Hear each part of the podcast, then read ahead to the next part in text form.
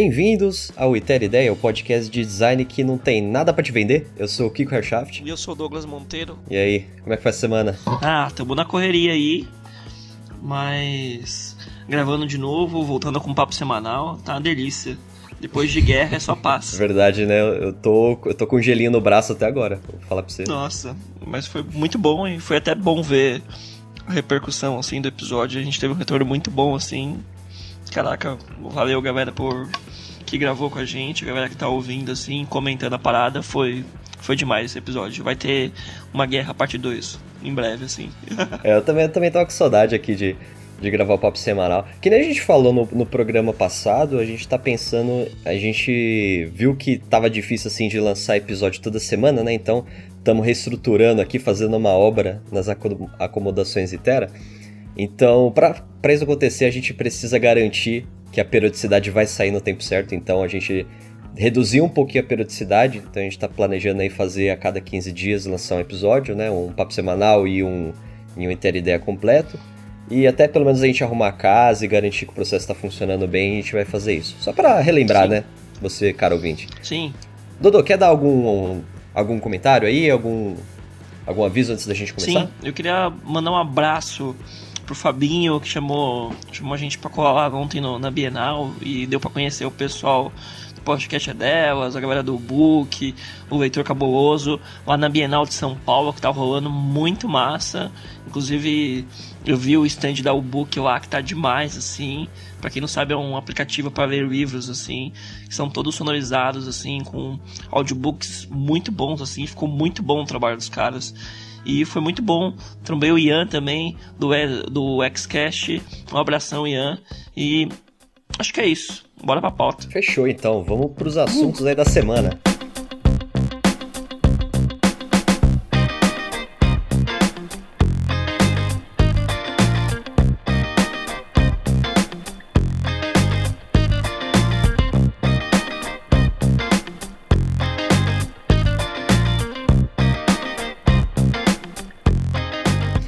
O primeiro assunto aqui da semana foi um artigo que saiu alguns dias atrás, algumas semanas atrás, na verdade, do, no site do UX Design CC, né? O antigo. Que agora eu acho que é UX Collective, né? Tá mudando de nome direto aí. É, difícil saber qual. O saudoso Arquitetura de Informação. É, o famoso Fabrício Teixeira aí, os artigos dele sempre estão lá. Exatamente. Então foi um artigo sobre como que a gente está consumindo conteúdo hoje, como que as pessoas, como que as empresas, os coletivos de design estão produzindo conteúdo, estão gerando eventos na comunidade, que eu acho que é assim um tapão na cara da gente. O nome do artigo é Are We Designers Shamelessly Good at Self-Promotion? Então, somos nós, design somos nós designers descaradamente bons em nos autopromover, sabe? Será que é isso que tá acontecendo? Cara, Que somos. Não sei se a gente é bom, mas a gente se promove o tempo todo e tenta estar tá sempre em alta. E acho que hoje, na era dos links e até de você conversar com várias pessoas e não saber quem são essas pessoas, talvez você não preste tanta atenção. Então, a, a, ideia é gerar conteúdo, gerar conteúdo, conteúdo, conteúdo, para ver se alguém, as pessoas começam a te conhecer e começam talvez te pagar por isso, sabe? é, putz, é, é, aquela coisa, né? A gente, a gente é bom em, em criar um auto-brand, uma imagem pessoal, né? Aquela linkedização da vida. Então, assim, o, no artigo, que é um artigo bem grande, mas, sim, recomendo que, que você, caro, le, caro ouvinte, leia com, com cuidado, porque é muito bacana. É em inglês, mas dá pra treinar ali o, hum. o, o, o Wizard, sim. né? Treinar ali a cultura inglesa. Então, o que acontece, né? Ele, ele nasce assim do incômodo, né? Das pessoas indo para meetups e né, pelo menos aqui em São Paulo, que a gente tem meetup pra caramba, isso acontece bastante, né? Você vai no meetup, você olha ali as palestras que vão ter, aí você vê o título e fica, nossa, cara, tipo, esse assunto aqui é interessante, sabe? Isso aqui, nossa, isso aqui vai mudar minha visão de mundo. Aí quando você vai no evento, você vê que é um assunto assim meio superficial e e aí você sai com uma, uma sensação de, putz, sabe, esperava mais. Sim. E, tipo, acaba que às vezes o grande, o grande boom do evento, assim, é, sei lá, você comer o lanche depois de estar tá com muita fome e escutar as mesmas coisas de sempre e não ver um debate saindo daquilo, sabe? É só uma discussão super rasa, super simples e as pessoas vão embora. Pois é, e assim, claro que assim, a gente não tá fazendo crítica de que os eventos não prestam, tem muita coisa sendo produzida que é muito legal, tem muito, muito evento acontecendo e tem que acontecer isso mesmo. Mas eu acho que o ponto que o, que o Fabrício aqui tá trazendo e o Caio Braga também é que você tem muito conteúdo, assim, muita. No caso aqui de Meetup, vai ter muita palestra que na verdade é uma propaganda ali da empresa, né? Do serviço que ela oferece, disfarçado ali de, de um assunto teórico, de questionamento do mercado e tal. Então acaba sendo meio que falar sobre os produtos que eles oferecem. E aí você fica, né, putz, cara, mas o que, que eu tô fazendo aqui, né? O que, que eu tô consumindo? Então, eles chegam num, num entendimento de que tem alguns alguns conceitos, alguns princípios que estão faltando assim na, nesse tipo de conteúdo que a gente está produzindo, que eles colocam aqui como independência, né, de você não precisar lucrar dessas iniciativas, né, a profundidade, o quanto que você olha um assunto de pontos de vista diferentes, a honestidade, né, se você está sendo, tá, tá olhando o, o design ali com uma visão crítica, né? E não olhando o designer, né? Não ficar naquela briga de ego, mas olhar o trabalho em si. E o impacto, né? O que, como que a gente aborda o design assim, como que como que a gente entende o impacto dele na sociedade. Então, esses princípios básicos que eles começaram a perceber que estavam um pouco estranhos, estavam um pouco nebulosos no que estava sendo produzindo. E o que, que eles fizeram?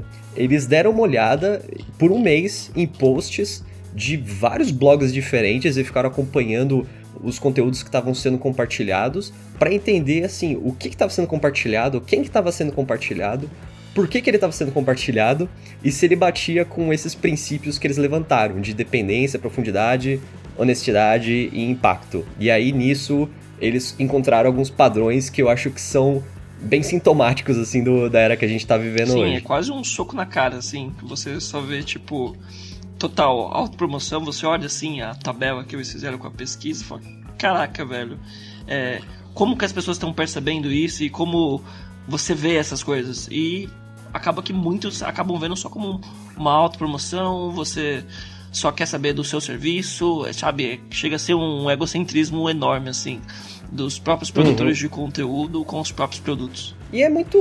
Putz, é, é, muito comum, assim, assim no, no na pesquisa que eles fizeram, eles identificaram que 77% dos posts que eram publicados, de conteúdo que era compartilhado, eram de autopromotores. Então, são pessoas que fazem parte ou, ou que produziram elas mesmas esse conteúdo. Então, sei lá, eu escrevi um artigo, fui lá no, no grupo e publiquei aquele artigo e, pô, lê aí. Ou sei lá, faço parte de um projeto, faço parte de uma empresa que publicou alguma coisa, eu vou lá compartilho isso. Então 77% estavam nesse perfil, 47% eram alguma empresa que está relacionada com aquilo, sabe? Então, né, muito muito clássico assim, né? Tipo, você tem uma empresa de chatbot produzindo conteúdo sobre as melhores ferramentas para chatbot. Entendeu? Tipo, é. Uma coisa que não é nada enviesada. E aí, 20% aqui eles colocaram como os caras descarado, cara de pau assim que você entra na página já quer te vender alguma coisa descaradamente. Então você já sabe que é tipo é link para comprar para comprar e-book, para comprar um ingresso num evento, curso, então tipo ficou, ficou bem comum esse padrão e assim, da minha experiência pessoal passando por grupos de Facebook, é, Slack, WhatsApp, eu acho que bate um pouquinho nisso aí mesmo. A minha impressão tá bem, tá bem próxima desses números que eles coletaram Sim, aí. Mas é que também tem aquela coisa, né, cara? Não, isso não chega a ser uma crítica, porque tem aquela coisa, não existe almoço grátis, grátis, sabe? Alguém precisa pagar essa conta, alguém precisa. Porque você promover um evento com várias pessoas, promover uma discussão, custa. E aí você vai fazer isso abertamente, assim. O quanto que a gente consegue hoje simplesmente nos dar o. o o luxo de tipo, vou fazer um evento aqui só para promover uma discussão e isso vai ser legal e não vai ter retorno nenhum para mim. Então, tipo, acaba que você fazer algum artigo ou publicar alguma coisa vinculada ao seu serviço é um jeito de você fazer aquele marketing clássico de conteúdo, sabe? Vou fazer aquele marketing descaradamente por aí, que você joga uns bannerzinhos no site ou a The esse tipo de coisa. É um tipo legal e a comunidade também ganha com isso. Então, tipo, é uhum. é aquela caridade, mas que também não é tão caridosa, sabe? E acho que todo mundo um pouco ganha, porque as empresas que promovem um conteúdo é, acabam ganhando com profissionais melhor preparados em algumas pequenas discussões. Você dificilmente vai sair um, um, um mestre dos bots depois de ir numa palestra de bots, mas você começa a introduzir pequenos insights e começa a provocar as pessoas, e aí cabe às pessoas saírem dali e tentarem criar alguma coisa. E cara, é, eu, eu não acho que as palestras e os conteúdos são para mudar a vida, são só aberturas de caminho. O problema é que se o intuito disso é só a autopromoção, eu acho que aí vira um problema, sabe? Eu acho que a gente tem que fazer uma balança e ficar no meio termo. Você com qualquer conteúdo, com qualquer coisa, você precisa estimular uma reflexão, impulsionar a nossa indústria e também se impulsionar nisso, sabe? Eu acho que se acontecer isso, todo mundo ganha. O problema é se você for descaradamente fazer uma, um artigo sobre várias ferramentas, sei lá, sobre bots da vida e colocar o seu como top 1 ou o melhor das opções e esse tipo de coisa.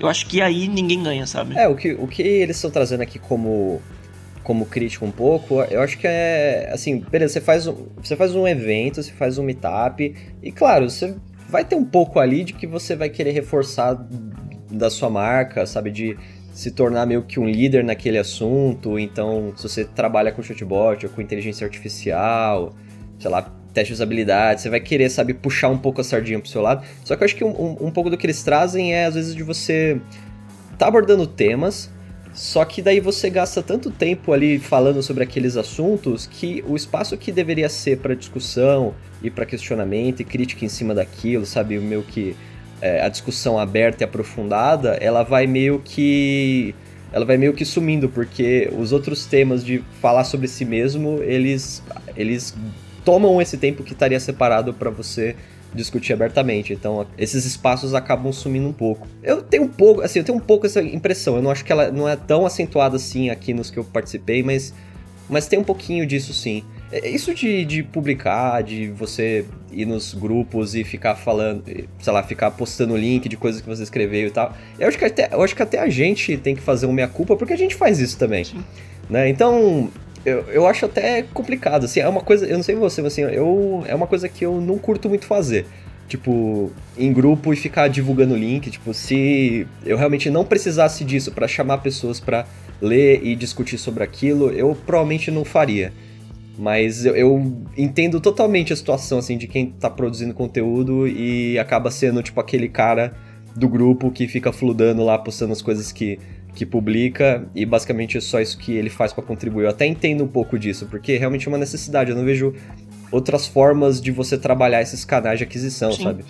Então, é, cara, eu acho. Até entendo. Sim, eu acho que isso, isso tudo que eles falaram, conversaram no artigo, é, é mais para você refletir. Porque, tipo assim, é, o foco tem que ser gerar uma discussão. E eu acho que se eu tô entrando num, num certo determinado grupo e chegando lá e eu só publico o link do Twitter e saio, eu só comento nos posts do Twitter e saio, talvez eu não esteja agregando tanto, sabe? Eu tenho só me autopromovendo. E, tipo, uhum. se eu quero, sei lá, a gente gravou um episódio ou, ou produziu alguma coisa sobre determinado assunto e eu, eu a, divulgo isso porque também é uma coisa importante pra gente, pra gente gerar, tentar gerar uma discussão e também tentar propagar o podcast ou o nosso conteúdo, isso vai acontecer. Mas, cara, se eu vejo um outro podcast de uma outra pessoa que também trouxe um conteúdo, é, será que eu, eu também vou lá e, co e compartilhar esse conteúdo com o pessoal? Ou se eu vou compartilhar o meu? Acho que é, é, é, uhum. é esse o, o, o, detalhe de tipo, você precisa realmente compartilhar só o seu conteúdo, você não pode pegar o link de um outro e jogar ali e tentar gerar uma discussão, participar de outros. E, cara, a gente tem que parar e pensar isso, porque se a gente fizer isso, a comunidade ganha, você também ganha, porque em algum momento, algum conteúdo que você está discutindo lá pode ser correlacionado com o seu e você também pode ganhar com isso. E fora o crescimento pessoal, assim, que não sei, quando a gente até começou o podcast, era uma ideia da gente crescer junto com a comunidade e discutindo. E cara, não dá nem para contabilizar o quanto que a gente aprendeu nesse um ano e meio que a gente tá gravando o Iter Ideia, assim. Uhum. Tem outra coisa que eu acho que vale a pena a gente questionar um pouco, que assim, tem também a, a, a parte assim, do conteúdo que ele é produzido, que beleza, eu, eu posso levantar esse questionamento de não divulgar ou não compartilhar só o que eu produzo. Mas eu, eu, eu posso falar assim por experiência, porque eu também publico coisas fora. Então, escrevo textos é, fora, em outros blogs, às vezes publico no coletivo também, no coletivo X. Então, assim, às vezes eu tenho um pouco essa sensação de você vai lá, você escreve um negócio, né, você, você faz uma pesquisa, tem uma coisa legal que você quer discutir, você vai lá e escreve e tal. Aí beleza, você compila aquilo ali, você vai jogar num, num grupo, num canal de discussão e tal. Só que, tipo, no final, assim, sabe, lá no fundo você sabe que não tem muito o que discutir em cima daquilo, sabe? Então, eu não sei, às vezes eu tenho uma sensação de que eu tô escrevendo alguma coisa, só que, tipo, eu tô escrevendo ela só para as pessoas lerem e falarem, ah, beleza, sabe, concordo ou não concordo, porque. E eu vejo um pouco isso em alguns conteúdos que são produzidos também. Sabe, tipo, você lê o artigo e tal, mas você fala, cara, o que, que eu posso gerar de discussão em cima disso daqui, Sim. sabe? Não tem muito. Então você fica um pouco aquela sensação, putz, será que a pessoa vai lá, escreve, compartilha, tipo, só pra gente ler e, dar, e bater palma, só pra isso, porque não tem tanta abertura pra discussão. Então, nos últimos, sabe, nos últimos textos que eu vim trabalhando, eu sempre tentei puxar alguma coisa, sabe, que que abrisse um pouco a minha guarda, sabe, que deixasse um espaço realmente para as pessoas discutirem e irem por outro, por outro, por outro irem por outro caminho. Só que eu ainda tenho um pouco essa sensação de, às vezes, sei lá, jogar num grupo e a discussão não surge, sabe? Fica meio que assim, ah, porra, legal, artigo legal, gostei, aprendi coisa. E é meio, sabe, eu, me sinto às vezes, tipo, mostrando um conteúdo pra pessoa bater palma, e não é isso, sabe? Tipo, não, não, ninguém ganha muito com isso. Eu não, eu não, sei, pelo menos eu não acho que, que a comunidade se beneficia tanto assim desse tipo de aprendizado passivo, sabe? E eu acho que hoje é o, é o mais comum mesmo, é aprendizado passivo. Então, a gente vai, escreve negócio, compartilha, as pessoas leem e acabou. Ou vem aqui, grava coisa, compartilha e acabou. Eu acho que a gente deveria fazer o contrário, sabe? A gente deveria abrir espaços para as pessoas realmente discutirem. Agora, como fazer isso exatamente, eu não sei. Mas eu acho que esse, esse deveria ser o caminho, porque claramente, assim, é uma coisa que eles identificaram aqui na pesquisa e que, cara, eu, é uma coisa que me incomoda há muito tempo. Sim. É que é, também tem umas discussões aqui que, por exemplo, essa interação e essa discussão ela gera tempo e a gente tá naquela era de ninguém tem tempo pra porra nenhuma, ninguém consegue fazer nada. E tipo, ele até fala aqui que é, acaba que, por exemplo, quando você faz um artigo muito grande, ele provavelmente vai ter muito menos, muito menos mesmo, lidas e vai ser menos compartilhado e vai ser menos lido em si dificilmente as pessoas conseguem terminar. Acaba rolando aquela pessoa, nossa, esse artigo é muito grande, esse texto é muito grande. Porque as pessoas acabam lendo mais, em média, por exemplo, no Medium, artigos de 5 minutos. E aí você fala, cara, uhum. o cara só tem 5 minutos para. Tem até um, um número aqui que em 2013 a média, é, assim, o, o número ideal de tempo no, de um artigo no Medium era de 7 minutos e agora em 2018 ele já tá em 5. Então nosso span de atenção, né, ele tá diminuindo Sim, cada cara. ano. E também entra naquela, sabe? Quando você faz um texto também muito longo, ele acaba que o SEO, o SEO dele acaba caindo um pouquinho porque o conteúdo é muito grande e o Google acha que você não, não reduziu do jeito que tinha que ser, sabe? E algumas discussões, quando você quer realmente discutir, ela não, você não consegue fazer em 5 minutos, sabe? Não tem profundidade, você não consegue dar tanta profundidade num texto de 5 minutos. E as pessoas também não uhum. têm tanto mais tempo, teoricamente, para ficar, tipo, se elas não têm tempo pra ler 5 minutos, quem dera de ficar discutindo o tempo todo, ou ficar nos comentários. Você consegue ver de tipo assim, até nesse artigo de quantas pessoas pararam ali e foram comentar e foram discutir sobre isso, sabe? E é um texto longo. Uhum. Quantas pessoas sequer terminaram de ver esse texto? Então entra um pouco de tipo assim, da galera que divulga, um pouco da galera que também que consome, o jeito que a gente está acostumado a divulgar e consumir conteúdo na, na, nessa era da internet, ela dificulta um pouco essa discussão, assim. Você acaba discutindo um pouco mais em grupos, porque são highlights de algumas discussões muito curtas e tipo, é isso, sabe? É, então, eu fico pensando se, eh, se a gente não deveria buscar novos espaços para ter esse tipo de discussão, porque também é difícil você pensar isso nos canais atuais, sabe, de, de, de Medium, porque porque assim, uma das coisas que eles, que eles destacaram aqui nessa pesquisa é que um problema muito grande que a gente tem é justamente o problema de tempo.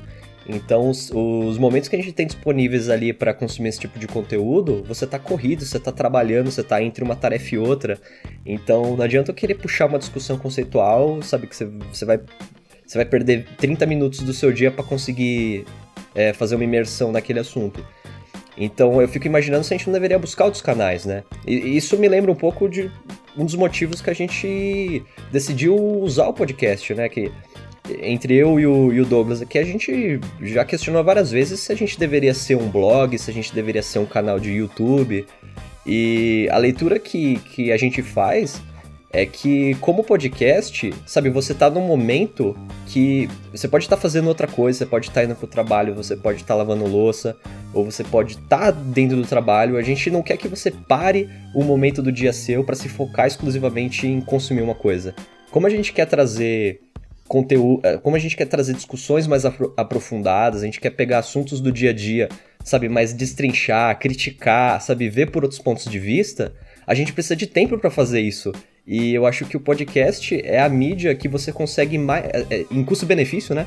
Você consegue mais tempo de atenção das pessoas de uma forma mais amigável, sabe assim? Bloquear a vida delas. Então eu fico pensando, né? Se a gente deveria explorar outros tipos de, sabe, outros canais, outras formas da gente se encontrar e discutir sobre design. Sim, e cara, é, não é à toa que o podcast é uma das mídias que mais vem crescendo, porque ela é uma mídia que otimiza muito tempo. Você realmente não precisa parar nada, você pode fazer dirigir no carro, você se sente e, e eu, eu me sinto muito assim. Eu, eu demoro, eu moro na Zona Norte trabalho na Zona Sul. Eu gasto uma hora e meia para ir trabalhar. E aí, nessa uma hora e meia, eu falo, nossa, eu perco uma hora e meia do meu dia.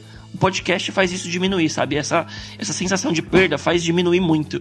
Porque eu tô aprendendo alguma coisa, ou na minha cabeça eu tô participando da discussão de um podcast que eu escuto, sei lá, do Anticast, tô participando daquela discussão junto com o Ivan nessa uma hora e meia, sabe? E acaba que dá um tempo de um episódio de podcast, então acaba sempre ouvindo e esse sentimento de perda é é muito bom. E eu não, não consigo fazer isso tanto lendo, porque lendo você tem que parar, tem que prestar muito mais atenção e fazer outra coisa, discutindo ainda mais, sabe? Você tá ali na loucura do dia, tem que prestar atenção em muitas outras coisas e você quer discutir com embasamento. E aí, discutir com embasamento hoje é uma grande questão, sabe? É mais difícil. As pessoas hoje têm aquela googlização da vida que elas não sabem se sabe ou se o Google sabe por elas, sabe? É complicado. Sim, sim. E curiosidade, assim, que você disse que às vezes está em trânsito e ouve podcast, e às vezes não tá tão no, no clima assim para ler. Tipo, você, assim, quais momentos você tem no seu dia para se atualizar, para acompanhar o que tá acontecendo, as novidades que estão saindo, acompanhar notícias e tal? Como que é para você, assim, essa dinâmica? Cara, a minha dinâmica é sendo bem geral, assim, no dia. Uh, eu, eu já acordo, a primeira coisa que eu normalmente vejo, assim, pra ver o que tá acontecendo é o tweet da vida e me anteno no mundo para saber o que tá acontecendo.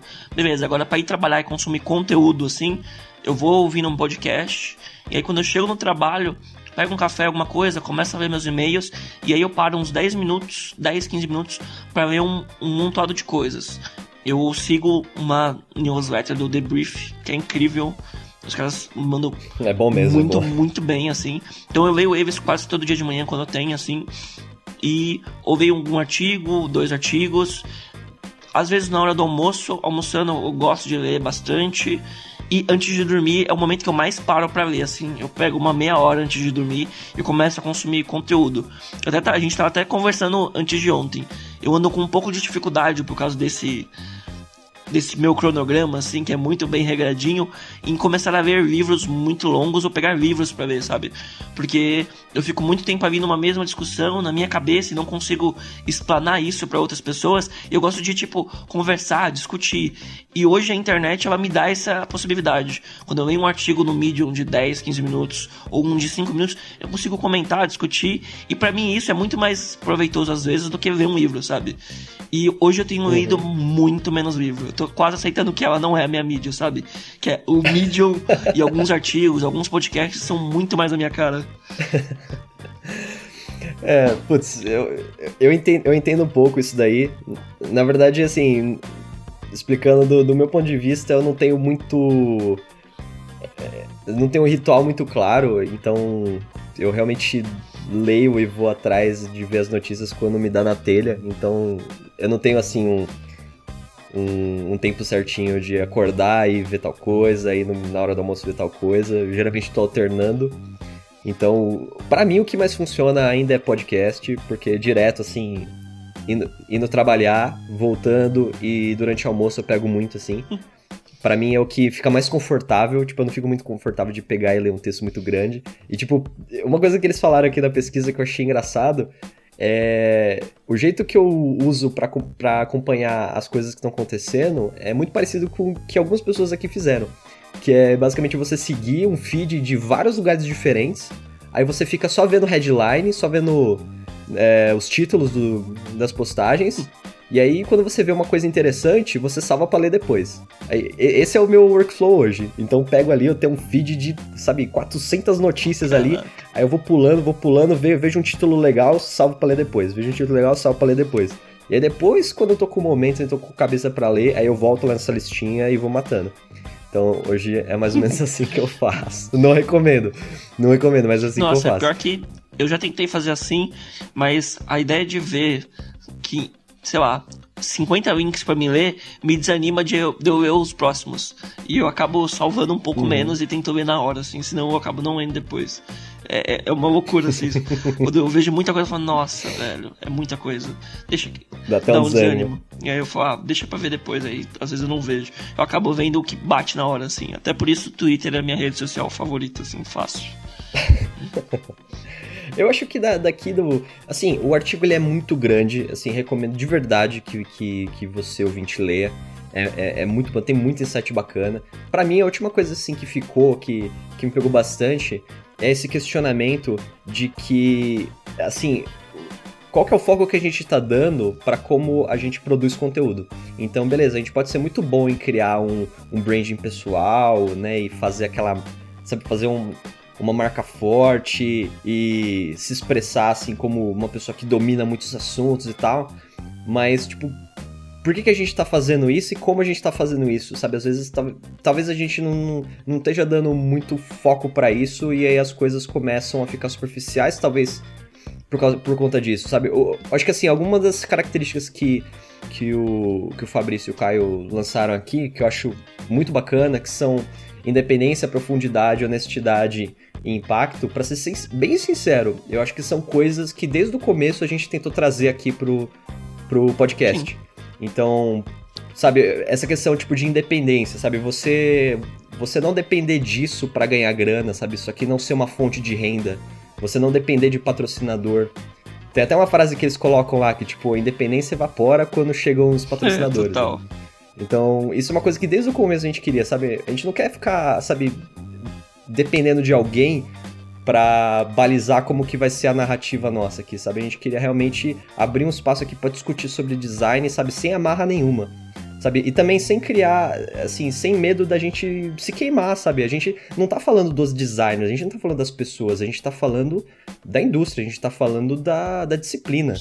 Então, a gente não quer bater de frente com ninguém, então a ideia não é queimar ninguém, sabe? Então, acho que essa independência, acho que desde o começo foi algo que pra gente foi muito fundamental e que a gente tenta trazer até Sim. hoje.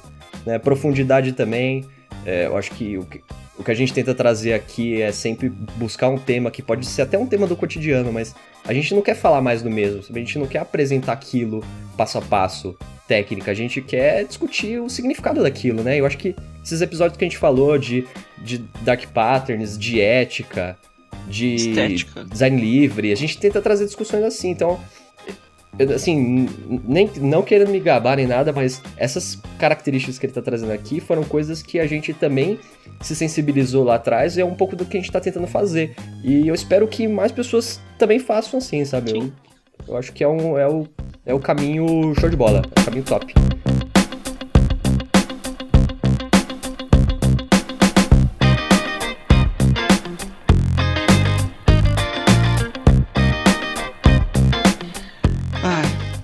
Falando em brand pessoal, vamos falar do brand do da Raposa de Fogo, no queridinho dos nossos corações, que aquece a alma da internet e nos mantém vivo. O, o futuro vencedor da do, do Paul lá que a gente lançou no Twitter. Talvez, apesar que tá, tá difícil. Será? O, o Chrome tá na frente, cara.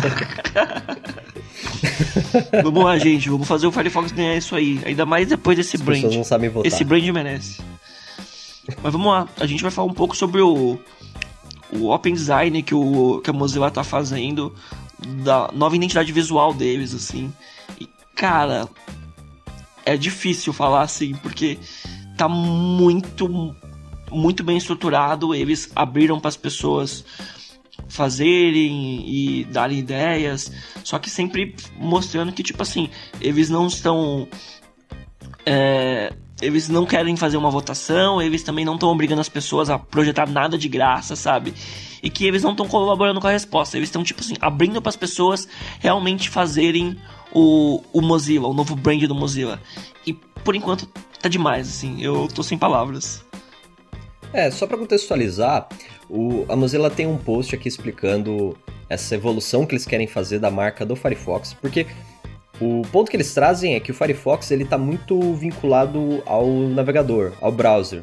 Só que do ponto de vista da, da Mozilla, o Firefox ele tem uma série de subprodutos que hoje, por exemplo, eu acho que eu só conheço o browser de realidade virtual, mas eles estão com vários outros produtos em frente e eles não querem que o Firefox ele seja visto como um navegador, ele quer, eles querem que o Firefox seja visto como uma marca, uma marca com vários subprodutos, inclusive um navegador. Então eles estão fazendo esse estudo para criar um, uma linguagem de design que funcione sistematicamente. Então eles abriram o, os estudos que eles têm até agora, chamaram a comunidade aqui, deixaram público falaram, ó, estamos querendo fazer isso, a gente tem essas alternativas e a gente queria que vocês dessem a opinião de vocês ou até ajudassem a gente a fazer coisas melhores. Então, eles, o post deles aqui da, da Mozilla tá aberto, tem uma aba de comentários aqui que você pode escrever qualquer coisa, você pode publicar, você pode fazer um, um rabiscão e falar, não, tem que ser desse jeito aqui por causa disso, disso, disso. Ou você pode comentar em cima das, dos comentários de outras pessoas e criar uma discussão. Então, é, é um pouco do processo que eles fizeram para criar o branding da Mozilla em si né? Que um, acho que foi ano retrasado, ano passado, não sei, que eles fizeram um, um, um novo brand né, da Mozilla e fizeram nesse esquema de design aberto que as próprias pessoas ajudaram a construir.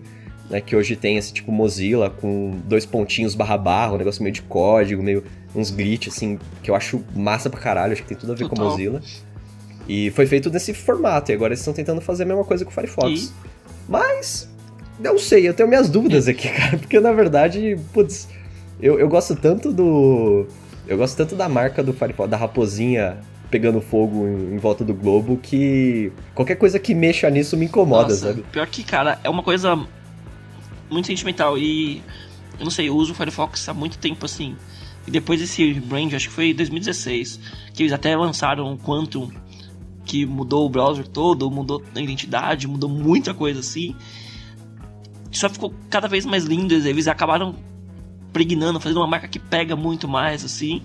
E, e cara, é difícil escolher entre as duas opções aqui. Eles colocaram duas opções, desde Masterboard e ícone, de Masterbrand e ícone, os ícones para os browsers deles e para os serviços deles.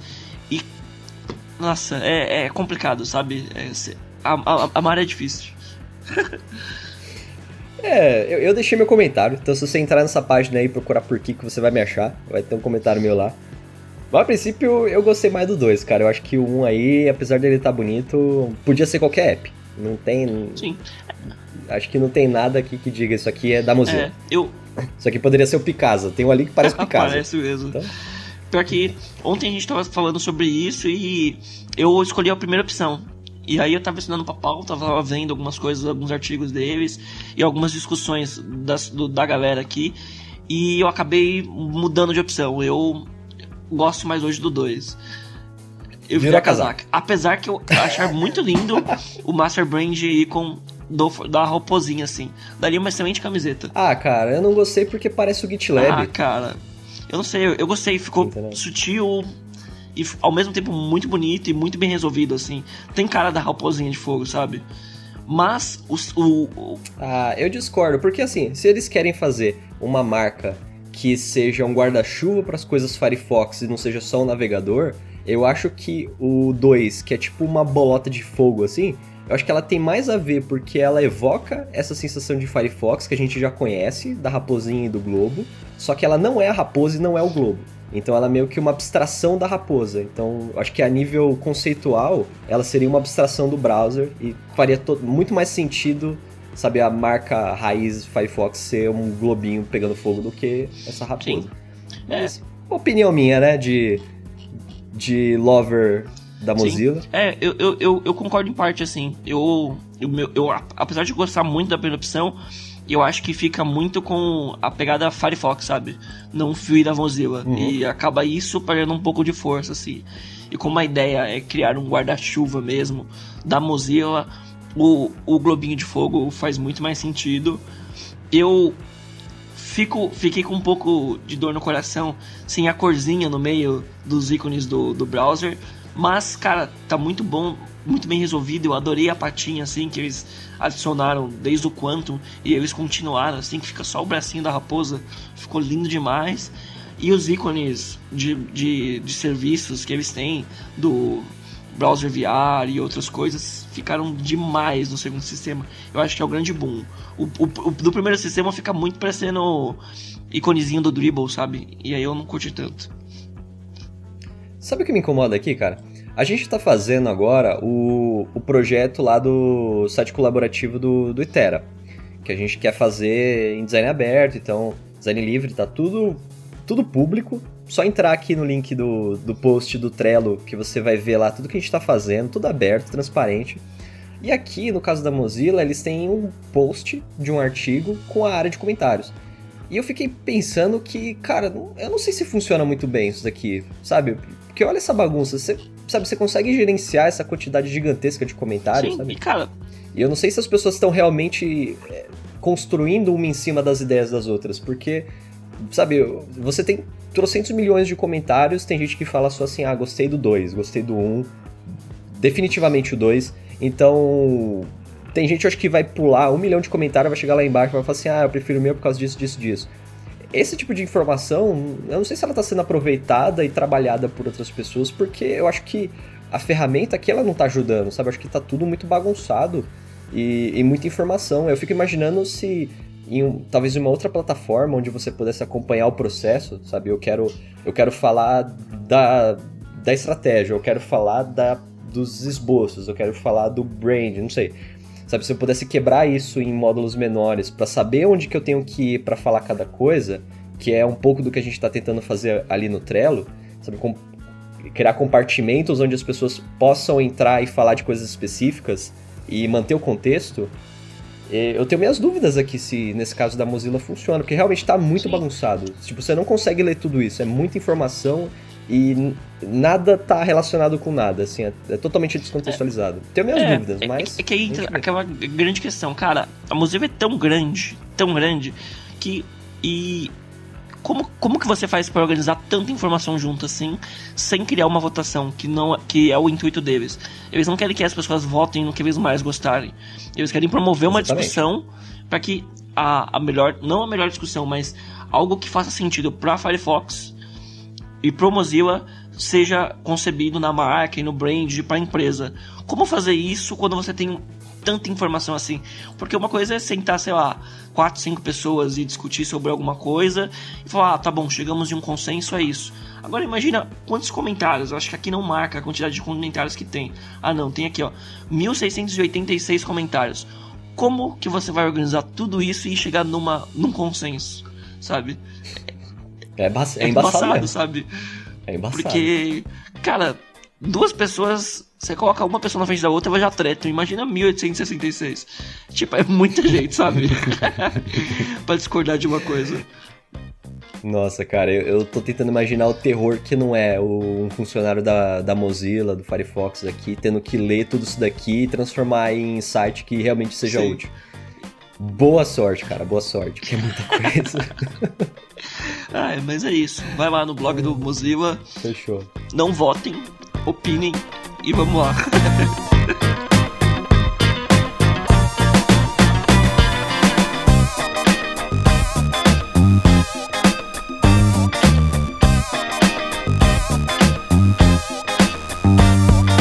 Beleza, o último, o último assunto aqui é um artigo que eu li semanas atrás, no dia 17, do Leandro Lima, um conhecido nosso lá do grupo de Telegram de UX, que ele é UX designer na Booking, né? Então não é pouca merda o cara falando sobre UX é um cheio, velho. Exatamente. então é Você consegue fazer uma analogia? Cara, é. Então é, é como o Kratos falando sobre a é guerra. Tipo isso. É, é isso. É tipo isso, porque. Ah, é, é, ele trabalha numa das empresas que mais gerenciam métricas e, e trabalham muito com X, tem uma mega equipe assim, são mega conhecidos assim. Então o cara talvez seja um, um dos deuses do, do X aí. Porque é, é, ele vira e mexe e fala assim, né? Que Carabook é um site feio pra caralho. Só que assim, funciona. Então tudo que tá lá, sabe, se tem um. Se tem uma tagzinha verde estourada ali com texto, é porque aquilo foi testado, aquilo foi validado e aquilo tem relevância Total. estatística. Então. É. É assim, né? É, é difícil você é difícil você argumentar é, contra é, isso. É aquelas coisas, né, tipo, é, as pessoas, não, tem que ser bonito, tem que ser aqui. Não, tem que funcionar, cara. Tem que funcionar. O Leandro ele pegou para escrever sobre um método de você fazer uma avaliação de, de usabilidade que chama Pure, Pure, ou se você quiser ser BR Rue, Pure, que é um método baseado em você pegar experts de usabilidade, ou você nomear pessoas que você vai chamar de experts de usabilidade, para fazerem uma avaliação de um, um uso do software por, uma, por um usuário, e aí eles vão meio que categorizar, avaliar separadamente, e a partir disso você construir um, uma forma de metrificar aquela, aquela experiência em nível de usabilidade, né? De saber se está fácil ou se está difícil, e colocar um número e uma cor e falar assim: ah, aqui tem problema, aqui não tem problema. Então é um, é um método de você tentar dar esse número e passar para frente para discutir com, com outras pessoas envolvidas no projeto, stakeholders, sabe? Colocar um, um número ali no teste e falar assim, ó, foi isso, deu isso daqui, precisamos fazer tal coisa. Então é um jeito de você conseguir avaliar de uma forma muito mais prática e sistemática. Então é bem legal, assim, o, o jeito que ele fala aqui, ele dá até um exemplo bem prático, um, um exemplo de um... um como é que eu, como eu posso chamar isso aqui? Ele um casezinho um... de um banco? É, pode... ele dá aqui um case, assim, conceitual, bem prático, para você entender como que seria, né, passo a passo disso daqui. Então, a princípio, você teria que pensar numa tarefa. Então, vamos supor que aqui o exemplo que ele dá é de um banco digital. Então, se eu estou trabalhando no banco digital, eu posso querer testar uma tarefa que pode ser abrir conta. E aí, depois que eu faço, defino essa tarefa, eu vou ter que ir lá no público-alvo, vou definir quem, são, quem é esse público-alvo, quais são as características desse público-alvo, né, para eu saber que tipo, que perfil de pessoas vai testar aquilo, né? Porque imagina, é uma pessoa que tem pouco acesso à rede social, ela vai lá e, e faz uma tarefa. Talvez esse pouco acesso em rede social interfira na performance dela com a tarefa. Então, tipo, se você pega esse número e depois você reproduz com uma pessoa que não tem dificuldade com rede social, o número pode ser completamente Sim. outro. Então, a ideia é só reduzir variáveis, né? Você ter um, um, um público mais fechadinho, que você tenha mais segurança de que ele vai permanecer igual. Aí você pega esse usuário, você mapeia essas tarefas, os, os passos fundamentais, né? Que são as principais tarefas que eu vou precisar para concluir aquela, aquela tarefa principal. Então, seria mais ou menos os passos que eu tenho que cumprir. Né? Se eu tenho que abrir uma conta no. Se eu tenho que abrir uma conta, que passos que eu tenho que seguir nesse fluxo para chegar lá? E aí, dentro desses passos, eu posso ter também subtarefas, que são pequenas coisinhas que eu tenho que fazer, tipo, é, abrir um modal, preencher um formulário, é, apertar Enter, sabe? Coisas que são, são um pouco mais. É, coisas que são um, um pouquinho mais micro, assim, né? São, pode ser microinteração, pode ser coisas mais específicas. Aí depois que você coloca um usuário para realizar essa tarefa, para passar por esses passos, você vai colocar, você vai definir três pessoas para assistirem essa, esse teste. Podem ser pessoas, de, preferência, pessoas que não trabalham diretamente com o projeto, né, para você tentar diminuir um pouco assim o, o envezamento. Mas se não tiver como, pode ser três pessoas que estão no projeto mesmo. Aí essas pessoas vão ver esse usuário tentando, tentando aplicar a atividade e aí eles vão pontuar com 1, 2 e 3. Então, se eu vejo que o usuário ele, ele conseguiu fazer a subtarefa, por exemplo, preencher o formulário, ele conseguiu fazer sem dificuldade nenhuma, é um.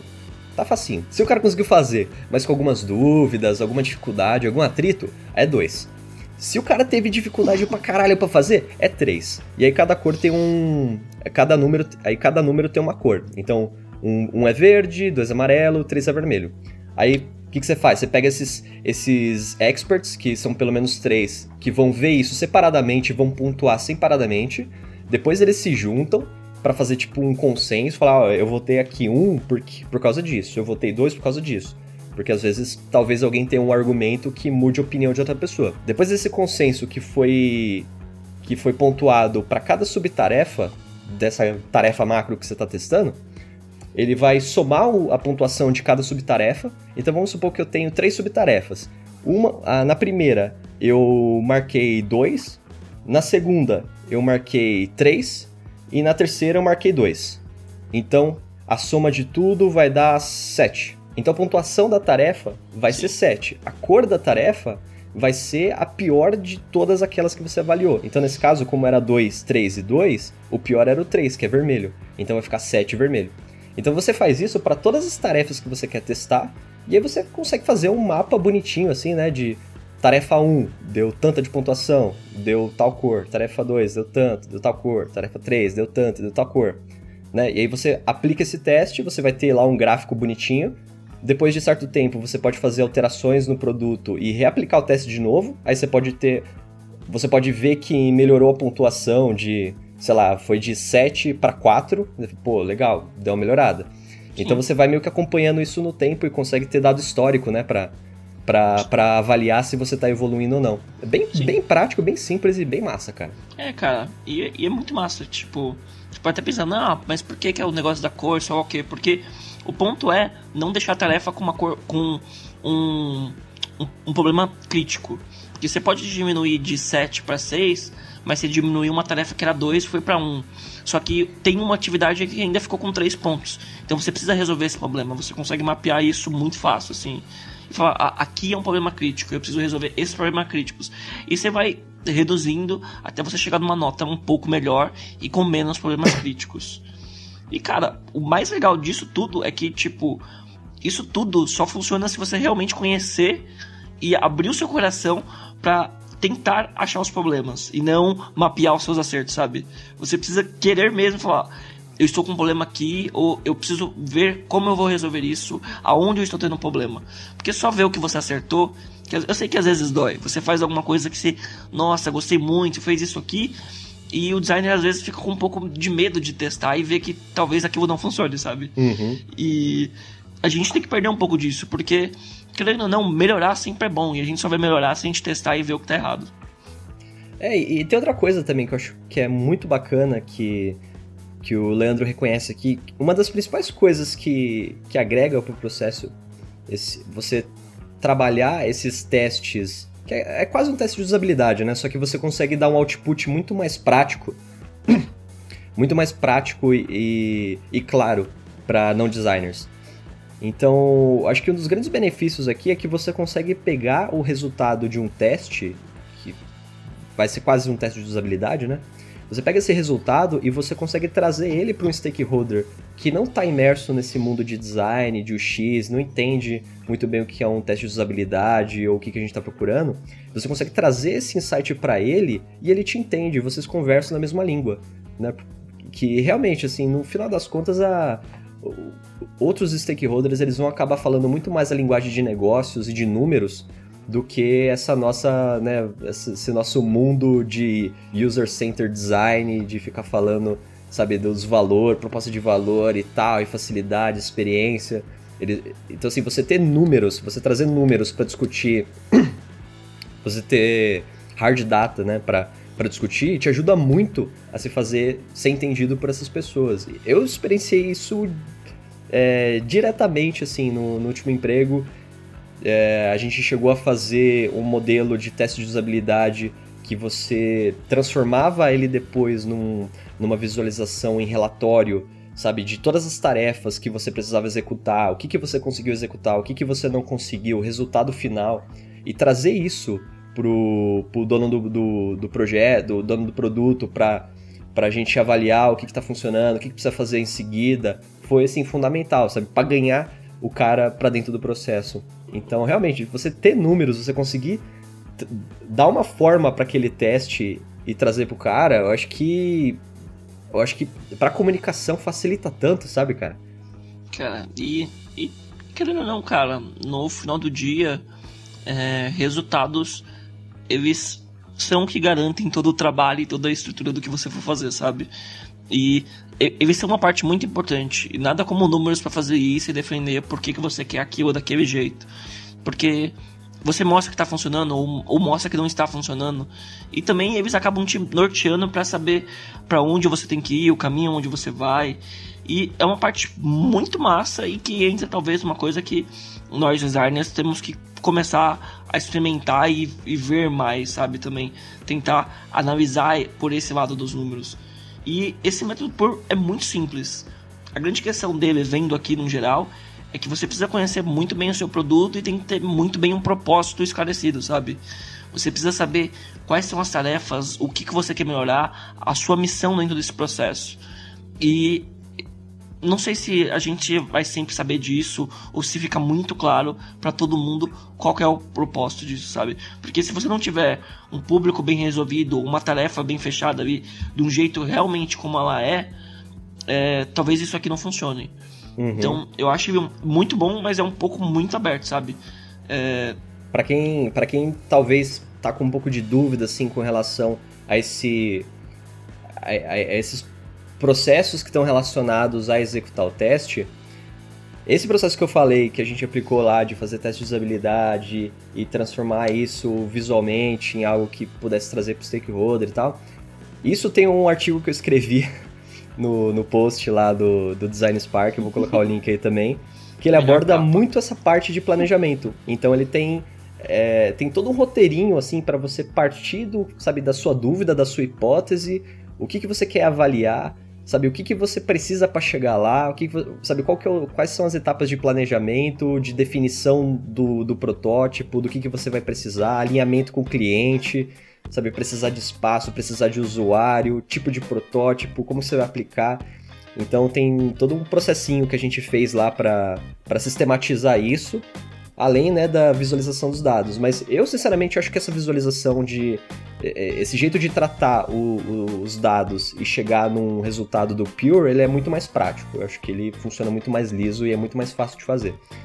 Então, vou deixar o link aí, só por, por desencargo. Eu acho que vocês podem, vocês podem se beneficiar de alguma forma.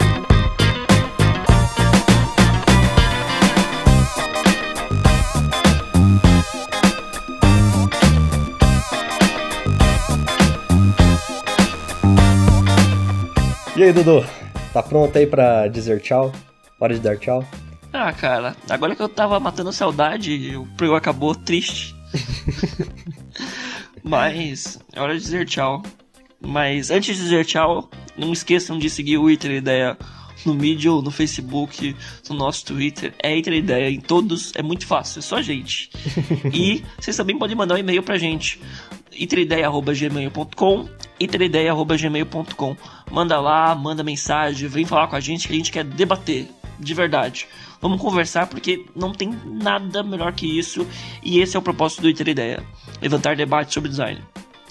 E a gente tem também, né, o grupo do Telegram tá ali firme e forte, então se você quiser trocar uma ideia com, com a gente via chat mesmo, conhecer os outros ouvintes do Itera, falar sobre design, fica à vontade, o, o link do, do grupo tá aqui embaixo. Se você tiver ideias de coisas pra gente trazer aqui pro podcast, de, porque assim, aqui a, a, gente não quer trazer assuntos que só a gente viu, sabe? Se tem algo rolando de legal na comunidade, ou algo que você, ouvinte, você viu, ou algo que você experimentou essa semana que foi interessante para você, sabe? Manda um recado pra gente para trazer para cá, sabe? Quanto mais assunto diverso tiver aqui, melhor. Então, se você tiver ideia, só mandar um contato pra gente, seja por chat, seja por e-mail, tweet, se achar melhor, mas fique à vontade para mandar.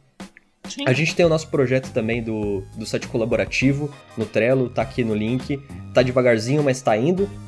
Então, dá uma olhada lá, vê se tem alguma, alguma atualização, algo que você possa ajudar. E que tem mais alguma coisa?